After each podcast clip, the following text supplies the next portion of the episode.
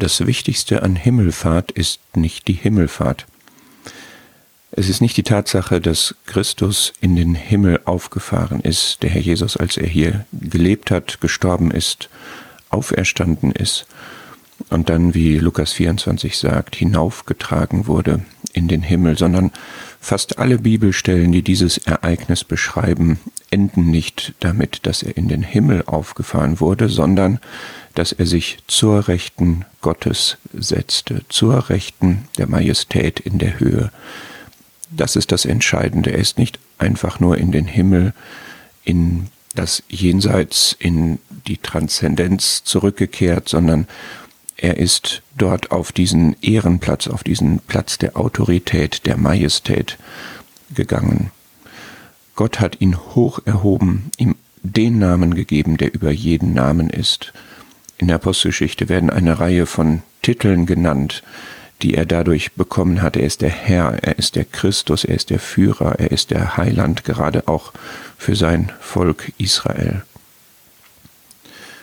Aber was bedeutet das jetzt, dass er diesen Ehrenplatz hat für dich und mich? Und warum ist das so entscheidend? Warum ist das der große Faktor? Denn man sieht das schon bei der Gerichtsverhandlung, bevor er gestorben ist, bevor er zum Tod verurteilt wurde, da war der eigentliche Skandal, dass er sagte, ihr werdet den Sohn des Menschen zur Rechten der Macht sitzen und mit den Wolken des Himmels kommen sehen.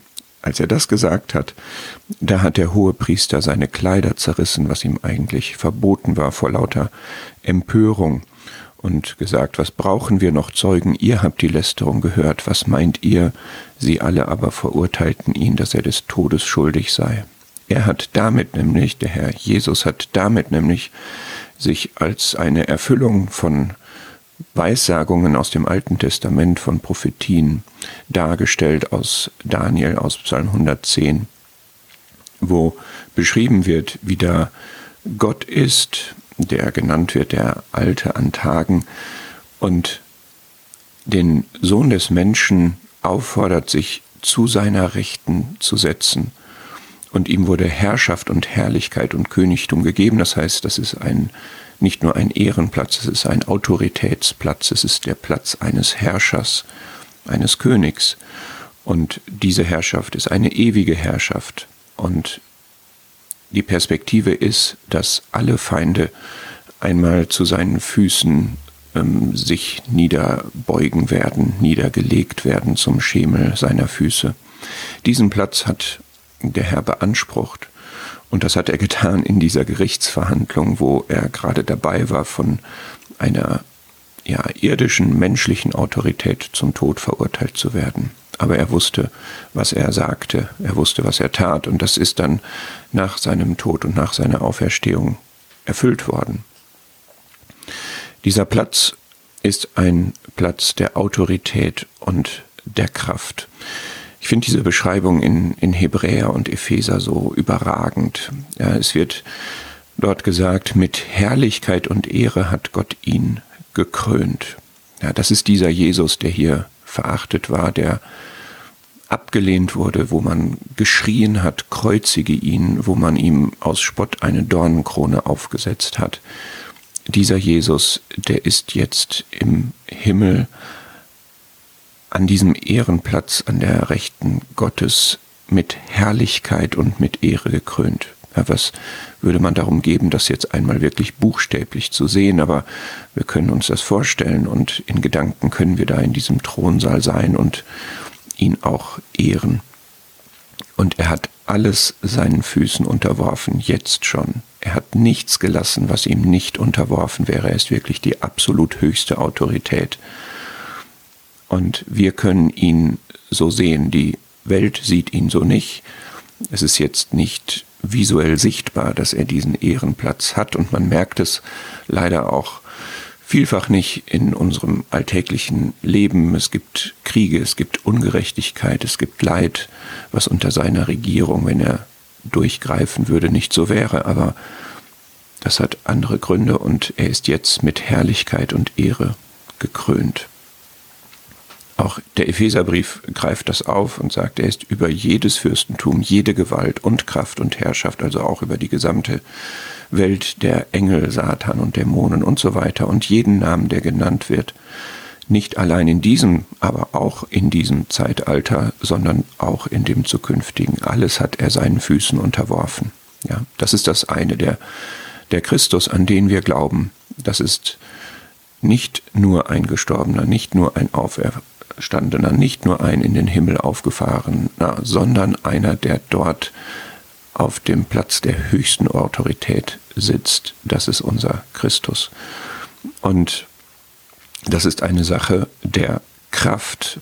Es ist nicht nur eine formale Autorität, die er dort hat, sondern da ist Gottes Kraft wirksam. Dort ist alle Macht, die Wirksamkeit der Macht seiner Stärke, die ist dort vereint. Die Kraft Gottes, die in der Auferstehung wirksam war. Und eine größere Kraft kann es nicht geben, als aus Tod Leben zu machen. Das ist dieser Platz der Autorität, ist mit dieser Kraft und Macht ausgestattet.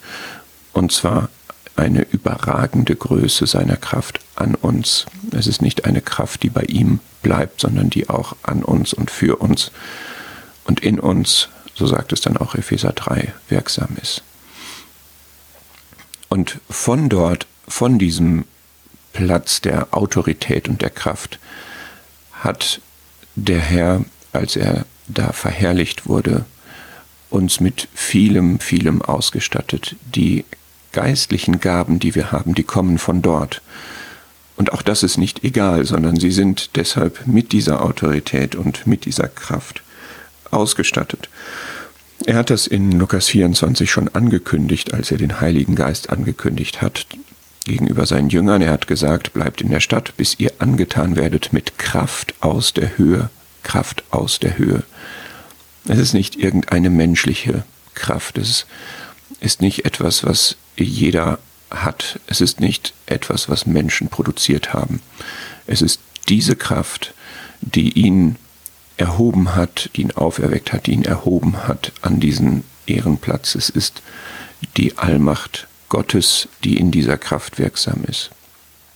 Und die hat er auch direkt danach betätigt. Das ist so eine ja zu Herzen gehende Beschreibung in Markus 16, als die Jünger den Missionsbefehl bekamen und dann ausgegangen sind und überall gepredigt haben, dass der Herr mitwirkte und das Wort bestätigte durch die darauffolgenden Zeichen.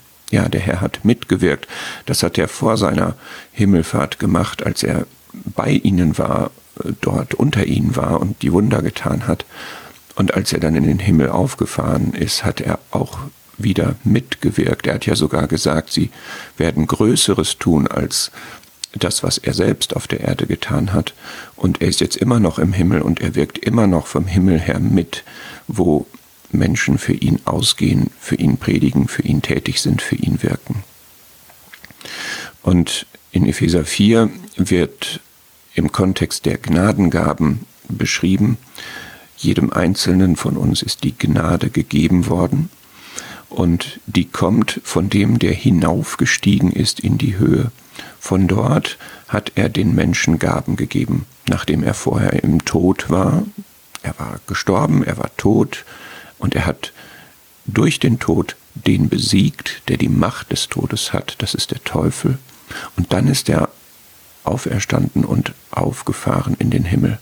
Das heißt, die Gaben, die wir bekommen haben, du und ich, deine und meine Geistesgabe, Gnadengabe, das sind Siegergaben, das sind Gaben, die von dem Verherrlichten, dem an diesen Platz der Autorität aufgefahrenen Christus es ist nicht irgendetwas, das ist über die Maßen wertvoll, es ist über die Maßen kraftvoll, es ist mit seiner, nicht mit unserer, aber mit seiner Autorität ausgestattet, der wir uns auch nicht entziehen können, der sich niemand entziehen kann. Das ist einfach großartig und das ist das Wichtige an der Himmelfahrt, dass er nicht in den Himmel nur aufgefahren ist, er ist auf diesen Thron zur Rechten Gottes gegangen, den Platz der Autorität und der Kraft. Und das gibt uns Ziel und Motivation.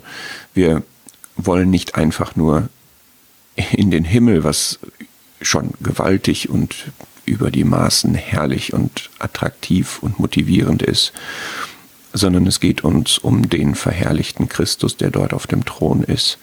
Der hat uns ergriffen, von dem sind wir beeindruckt, der zieht uns an und wir leben deshalb ausgestreckt auf ihn, nach ihm, oben, nach vorne und wie Paulus das für sich formuliert, jage ich das Ziel anschauend hin zu dem Kampfpreis der Berufung Gottes nach oben in Christus Jesus.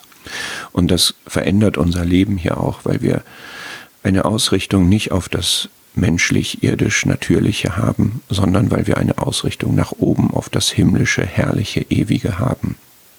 Das gibt uns eine Erwartungshaltung, eine Erwartungshaltung bei ihm auch selber verherrlicht zu sein, bei ihm glücklich zu sein, bei ihm erfüllt zu sein. Und das gibt auch dem, was wir hier zu tun haben. Wir sind noch hier auf der Erde, wir haben noch Aufgaben und das sind herrliche, wichtige Aufgaben.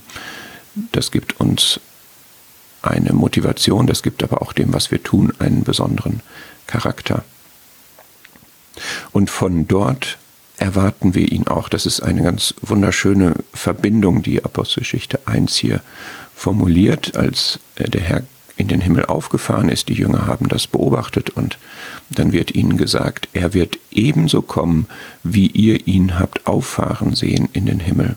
Es ist nicht nur derselbe Vorgang, dass er in den Wolken kommen wird, wie ihm in den Wolken begegnen werden, wie es dann der erste Thessalonicher Brief beschreibt, sondern es wird auch derselbe sein. Es ist derselbe Herr, den sie hier gekannt haben, dem werden sie dann entgegengehen in die Luft, wie es 1. Thessalonicher 1 und 4 dann beschreibt. Die Thessalonicher hatten sich bekehrt, sie hatten sich dem richtigen Gott zugewandt, sie dienten ihm, das prägte ihr Leben, den lebendigen und wahren Gott, das war ihr Lebensinhalt, und seinen Sohn aus den Himmeln zu erwarten. Also ein erwartendes Dienen, nicht ein abwartendes Untätigsein, sondern ein erwartungsvolles, erwartendes Dienen, Tätigsein, Aktivität. Das hat diese Thessalonicher geprägt. Und es ist so wunderbar und so ja überirdisch herrlich, dass wir diese Erwartungshaltung haben, dass wir entrückt werden in Wolken dem Herrn entgegen in die Luft. So werden wir alle Zeit bei dem Herrn sein. Ermuntert nun einander mit diesen Worten.